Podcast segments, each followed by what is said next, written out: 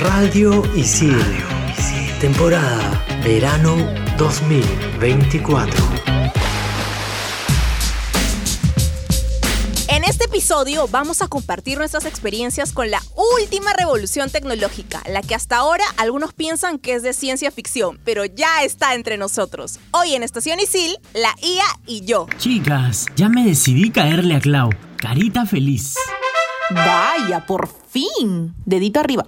Pero amanecí feo, así que la estoy pensando, Lucina. Carita de monstruito. Eres un desastre. Hoy me dijeron no en una chamba. Pero no hay drama. Seguiré insistiendo, chicos. Entre patas nos contamos nuestras cosas. Bienvenidos a Estación Isil.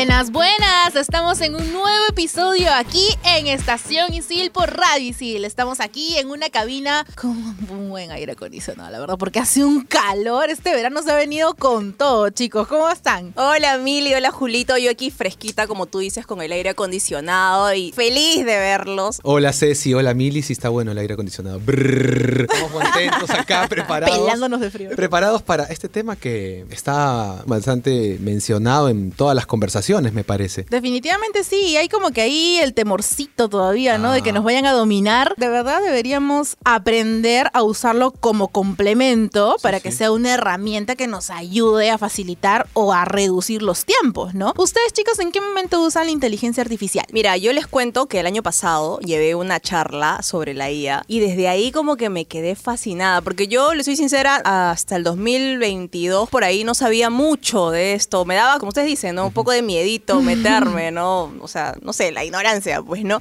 Entonces ahí me enseñaron como que varias cosas y dije, wow, me quedé maravillada con esto del chat GPT o las cosas que se pueden hacer con las fotos. Por ejemplo, ahí esto me enseñaron a hacer buenos prompts, que son estos como textos, para que se diferencie, digamos, A lo- ¿no? De- pues se acerque más a lo que necesitas. Exacto, ajá. Yo lo he hecho, por ejemplo, con algunas presentaciones o con fotos, así, algunas hasta random, ¿me entiendes? Como para probar. En esos momentos son los que yo vengo usando la IA. Creo que es un tema sobre el cual se habla mucho, ya lo dije al, al inicio, se está hablando muchísimo en todos los ámbitos y es necesario estar informados al respecto. Y en esa etapa estoy yo, ¿no? En la de informarme. En mi caso me interesa mucho el uso que se le puede dar en el campo educativo. Hay muchas herramientas, como les digo, recién estoy poniéndome un poco al día a partir también de comentarios de colegas, ¿no? Oye Julio, podrías usarlo de esta manera, pero sí creo que tengo mucho todavía por aprender en cuanto a la inteligencia artificial. Uy, ustedes saben chicos que yo soy una persona bastante curiosa y me gusta muchísimo adentrarme más en este mundo de la inteligencia artificial porque digo, wow, tantas cosas que se pueden hacer. Personalmente lo uso muchísimo. Hace poco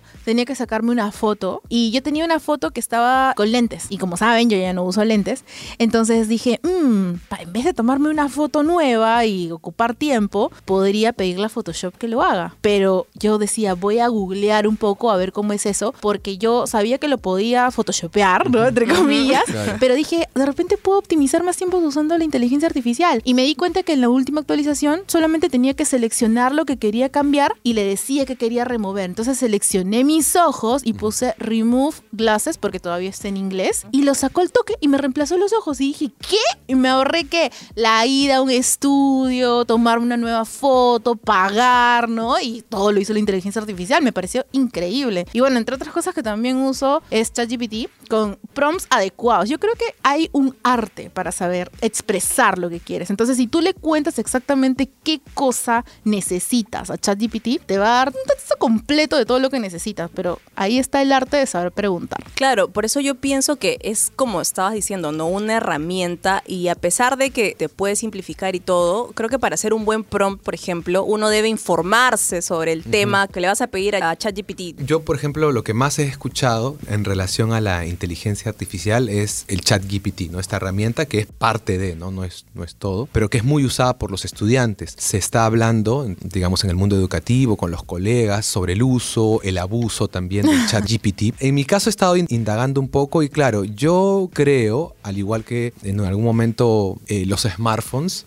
que creo yo que hay que ya, ya están incorporados en, en las clases, en, la formación académica, hay que ver la forma de incorporar también el chat GPT. Tú lo decías, Mili, cómo, cómo educar al estudiante a que lo use bien, ¿no? No para que te haga la tarea, sino para que te ayude, para que sirva de referencia. Y creo yo que acá también los profesores tenemos un reto, porque es muy fácil decir, ya, no usen ChatGPT a los chicos, no lo usen, está prohibido, etcétera. Igual lo van a usar. Y ese es un reto que tiene el docente, ¿no? cual. O sea, sí, yo creo que ahí el reto, más que de que no lo usen, está en cómo cambiar las evaluaciones de repente, es. ¿no? Hacerlos pensar y que de repente usen la, la inteligencia artificial como un complemento que los ayude, pero que no aterrice totalmente la idea, ¿no? O sea, Claro. si ChatGPT podría hacerme una idea de negocio, o sea, no estaría en esta situación económica. Así que ahí como que también debemos saber aprovechar estos recursos, ¿no? Que Claro. nos da la tecnología. Claro. Es lo que más o menos yo he hecho, creo, ¿no? Por ejemplo, le pido algo, cojo, no sé, lo más importante que veo, pero de ahí ya todo viene de mi creatividad. O sea, Claro. yo le pongo lo mío, porque Claro. si no siento que, o sea, siento que va a ser muy fake o va a ser muy parecido a otra persona, Sí, ¿no? sí. Como que lo va a tener todo el mundo, ¿no? Imagínate que tienes que hacer, redactar una carta o un ensayo sobre ti. Para mí es fácil. O sea, no me es tan difícil escribir, vamos a ponerlo así. Pero hay personas que ven la hoja en blanco, pero ¿cómo empiezo? Entonces está buenísimo eso. Te ayuda con un punto de partida, claro. Exacto. Vamos a seguir hablando sobre este tema que sí, bien, es bastante polémico, ¿no? Porque ahí como que algunos dicen, ay, nos van a reemplazar. No, no. Así decían con Internet y miren cómo ahora lo utilizamos como una herramienta. Así que no se desconecten porque tenemos un invitado especial. Tenemos al profe Nilton Coronado, más conocido como el Tigre. Así que si son fans del Tigre, no se desconecten Team porque Tiger. ahí venimos. En modo TikToker. Atentos chicos, porque aquí les doy algunos consejitos para saber preguntarle a la inteligencia artificial. 1. Utiliza palabras o términos clave. 2. Evita términos ambiguos o vagos. 3. Indica con precisión lo que necesitas que la IA haga. Por ejemplo, si se está solicitando un texto, hay que explicitar la extensión y el formato. 4. Brinda ejemplos sobre el tema que se consulta. 5. Se pueden armar contextos largos, pero que sean precisos. Y listo, ahora sí vas a saber preguntarle correctamente a la IA para que tus proyectos se aproximen lo más posible a lo que quieres. Continuamos en Estación Isil. Y estamos en este segundo bloque para ver más sobre la inteligencia artificial y con un invitado súper especial que sé que tú que nos estás escuchando lo debes conocer y es el profe El Tigre. Profe, ¿cómo está? ¿Qué tal? Todos sus fans aquí. Compañero, ¿cómo estás? Muy bien, estoy feliz y contento por la invitación al programa. Es primera vez que vengo por una entrevista así puntual Ajá. para hablar sobre inteligencia artificial. Incluso me he peinado. si es un programa de radio. Pues lamentablemente mis alumnos me van a seguir imaginando o van a tener esa imagen mía despeinado. bueno, pero es una imagen que gusta, ¿ah, compañero. ya, bueno, ya. decirte. Me identifican. fe. Y Tigre, ya que hablamos de trabajo, cuéntanos, ¿cómo- ¿cómo fue tu primer acercamiento o tu acercamiento a la inteligencia artificial? Yo creo que como muchos diseñadores y, y artistas también en cierta forma que tienen experiencias o que les gustan las imágenes. Yo soy diseñador gráfico, como ustedes saben. El tema con las imágenes siempre me, me ha traído. Y el hecho de que exista la inteligencia artificial para poder generar imágenes me pareció algo alucinante. Porque antes que pareciera la inteligencia artificial, siempre tenía una costumbre. Y hasta ahora la, la mantengo, pero ya no tanto como antes. Siempre que tengo tiempo libre, por lo menos me tomo una hora para revisar bancos de imágenes Ok. y tener mi biblioteca de imágenes, pero hago un pequeño ejercicio. Es de identificar qué exactamente me atrae de una imagen y por qué yo la tomo y la Ajá. pongo en mi colección. Ok. ¿Ya? El objetivo de este ejercicio que yo me inventé es identificar exactamente qué me atrae. Puede ser la estructura, puede ser el manejo del color, puede ser el, el manejo de semiótica, de códigos visuales en la imagen, que en un principio si uno no tiene práctica puede percibirlo, puede intuirlo, pero no necesariamente identificarlo. Y también me ayuda para poder crear imágenes precisamente para ver de repente posiciones ya por el lado de lo que vendrían a ser por el tema de ilustración. En cuanto al trabajo de diseño gráfico, si necesito un referente para poder entablar una eh, comunicación con el cliente y mostrarle ejemplos, para ese proceso también me ayuda bastante. Y en tu rol como profe, ¿en qué momento utilizas o utilizarías de repente, si no lo utilizas, utilizarías la inteligencia artificial? Ya, en mi rol como profesor no lo he aplicado, pero sí lo haría si es que tuviera cursos donde implica más desarrollo de trabajos de, de informes. ¿ya? Mis cursos son prácticos, teóricos muy poco, ¿ya? pero más que todo son prácticos. Pero sí he utilizado la inteligencia artificial para hacer investigación para mi trabajo como diseñador. Entonces, para buscar información. Ahí tengo que ser específico con lo que vendría a ser chat GPT. Eh, que me ayuda un montón. Este, y es más, este, la experiencia con el chat GPT es como que pareciera que estuviera hablando con una persona. Sí. ¿ya? Y de hecho, cómo responde, ya te está dando indicios o te está dando respuestas de cómo tú puedes desarrollar o resolver algo. Ahora, quizás, así como en algún momento cuando se hacía desarrollo web, no se utilizaba el eh, HTML, de repente de acá un año, dos años, vemos un curso específicamente de cómo utilizar eh, la inteligencia artificial. Sí, es eh, lo mismo pasó con las fotografías con celular. Ajá. Es verdad. Sí, que al principio parecía descabellado, pero ahora ya, ya hay toda una tendencia y toda una Con el iPhone, ¿verdad? Exacto. Y también me llevó a, a un tema de que en un temprano tiempo, por decirlo así, tuve experiencia con Internet.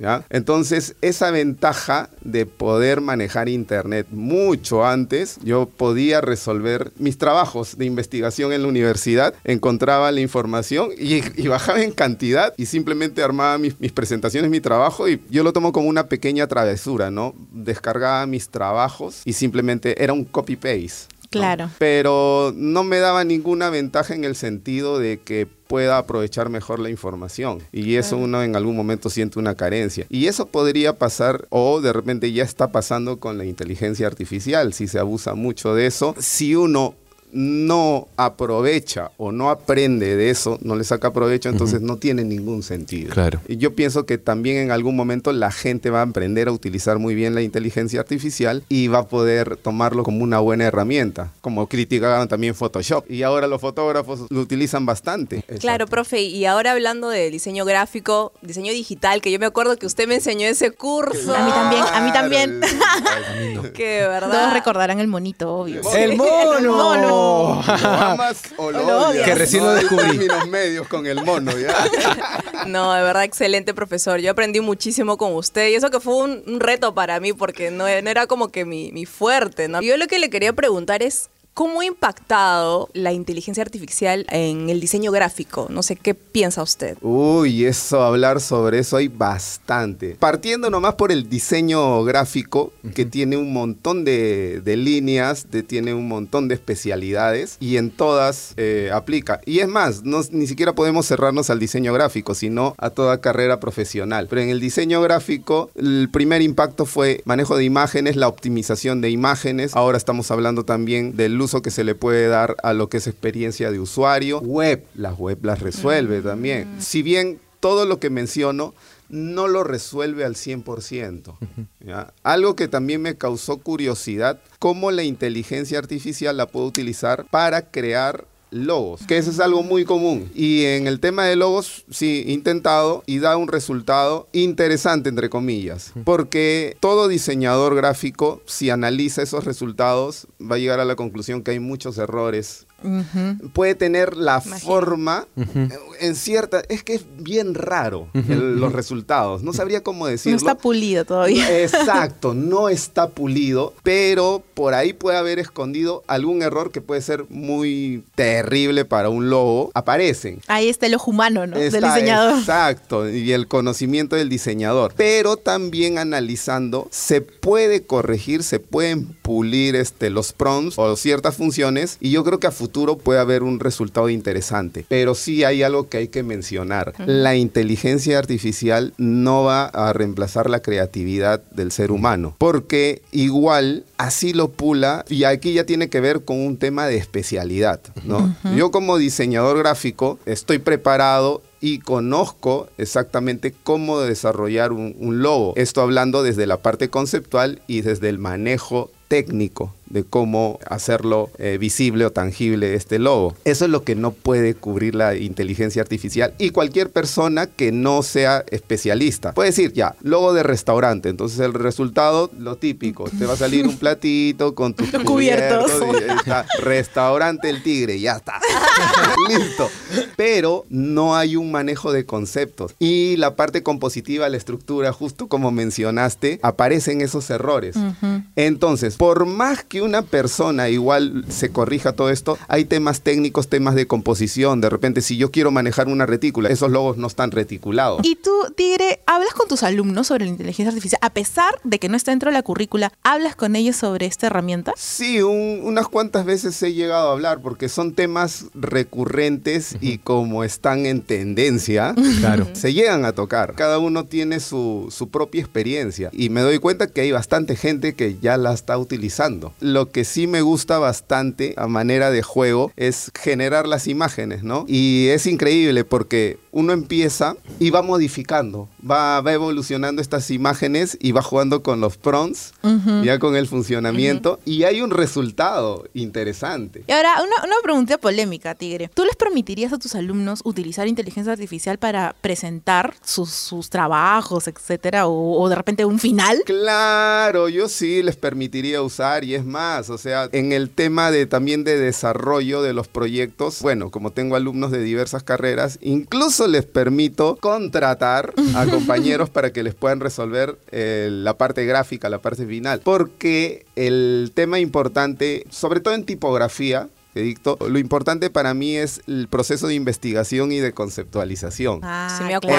Entonces, necesariamente el alumno lo tiene que hacer y eso es bajo su razonamiento. Exacto. Claro. Ahí tienen Ya. que pensar, tienen Claro. que maquinar. Entonces, prácticamente él es el director del proyecto y si otra persona le hace la parte gráfica, es, eh, le está resolviendo, pero algo que ha conceptualizado. y Claro, ya estaría estudiado. aterrizando. Lo está aterrizando. Y profe, ¿usted sabe cómo detectar cuando un alumno ha la Uy, chan, chan, Me chan. imagino que sí, Tigre, ¿no? Eso también lo debe saber Julio. A ver, Claro. a ver, díganos, por favor. Claro, por mi, Confiesen. por mi lado, de, que son trabajos escritos, sí, uno, te puede- uno se puede dar cuenta porque ve trabajos previos del estudiante. Ah. En mi caso. Y de pronto te presenta, no sé, puse un ensayo, la forma de armar las frases, la estructura es distinta y dices, no, esto no lo ha hecho él, ¿no? Entonces, en tu caso, imagino que pasará así- Eh, algo similar. Pasa lo mismo. ¿ya? Sí, exacto, pasa lo mismo. Entonces ya sabemos, identificamos. Ahora, no quiere decir que todos los profesores, ah, seamos infalibles por ese lado. Y eso es algo que siempre le digo a mis alumnos. No en todos los ciclos lo menciono, de repente a ustedes se los he mencionado alguna vez, pero siempre, siempre hay un alumno que hace caer al profe o que, o que lo puede evadir. En todos los ciclos siempre hay uno y verdad. uno aprende algo nuevo. Pero uno ya aprende a manejarlo, pero uno se da cuenta, sabe. Aprovecho también para decir que aparte como veo también composiciones manuales, ejercicios de composición, Sí, sí, también yo puedo en cierta forma entender cómo es el alumno de manera psicológica y su forma compositiva. Ah, man, ya. Por el acabado de sus trabajos, por su forma de componer. Qué capo.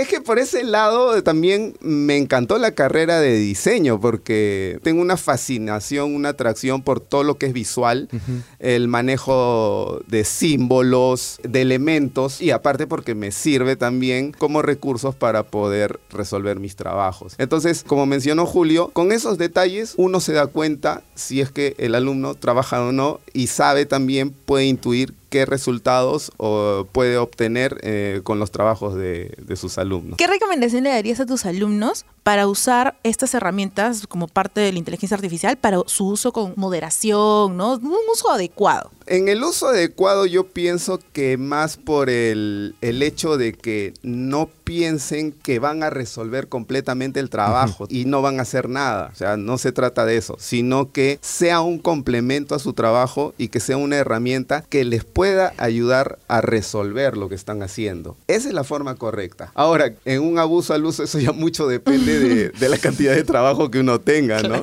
Y que tenga que cumplir con los tiempos. Entonces, hay veces que vamos a tener que meternos más tiempo, pero ya eso ya tiene que ver con un equilibrio y manejar cada uno nuestros tiempos, ya por una cuestión de salud, ¿no? Una cuestión de salud tanto física como mental. No se puede abusar de nada.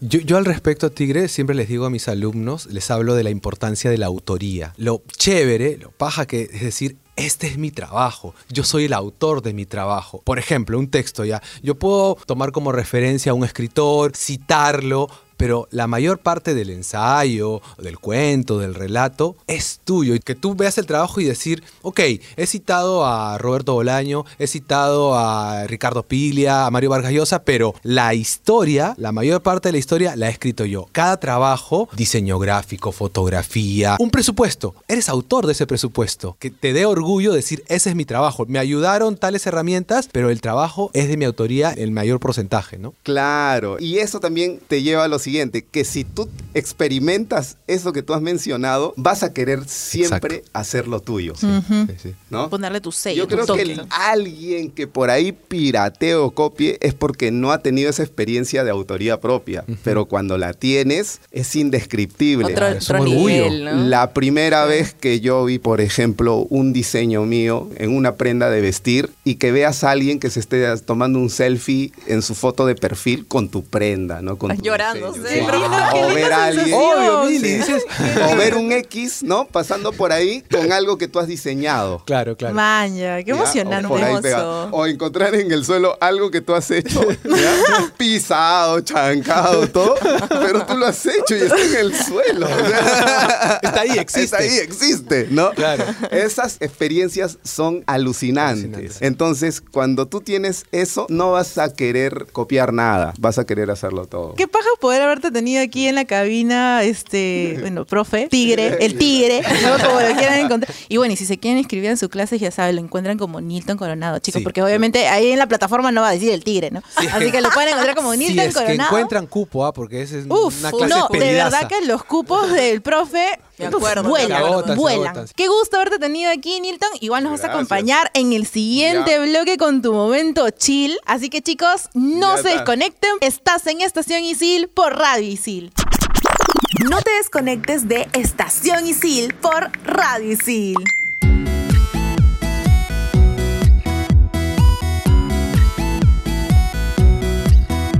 Quiero confesarles algo, ya que ustedes mencionaron el tema del mono, ¿no? ¿Se acuerdan que también les dejaba un cuestionario? Por supuesto. sí, sí, sí, sí. Y siempre les decía, chicos, ustedes son buenos alumnos y como son buenos alumnos y se han ganado mi corazoncito, les he traído un premio. Y todo el mundo se ilusionaba y caía ¿Qué será? un cuestionario para que puedan resolverlo. Y ahí ya le veía las caras. Resulta que este cuestionario que ustedes siempre resolvían renegando ya, lo usaba como una estrategia para que ustedes puedan aprender la parte teórica. Para que se quede. Hacía la finta de que los calificaba. Sí les ponía nota, ¿ya? nunca desaprobaba. Pero el hecho era que me daba risa cada vez que yo los veía pasándose las preguntas como que, como que me engañaban. Pero yo me hacía la vista gorda. No les decía eso para que ustedes, así como cómplices, se pasaran todo y puedan aprender. Eso era un refuerzo Que resuelvan. que resuelvan, porque aprendían pues comandos y, y cómo terminaron al final aprendiendo. Claro. Ya después de dos semanas terminado el curso ya se olvidan, ya pues porque no lo practican, eso es normal, ¿no? Esa es mi pequeña confesión, una pequeña travesura. Una travesura con fines didácticos. Ay, qué buena anécdota, de verdad, que nos ha soltado un poquito para ir entrando ya a nuestro momento zen, a nuestro momento relax, a nuestro momento chill. Uy, momento chill. Voy a hacer algo. Me voy a poner mis lentes de sol. Siempre veo que en las cabinas de radio muchos locutores se ponen lentes de sol. No entiendo eso, pero voy a hacerlo. una actitud. Es una actitud, ahí está. Dale. En Estación Isil, el momento chill.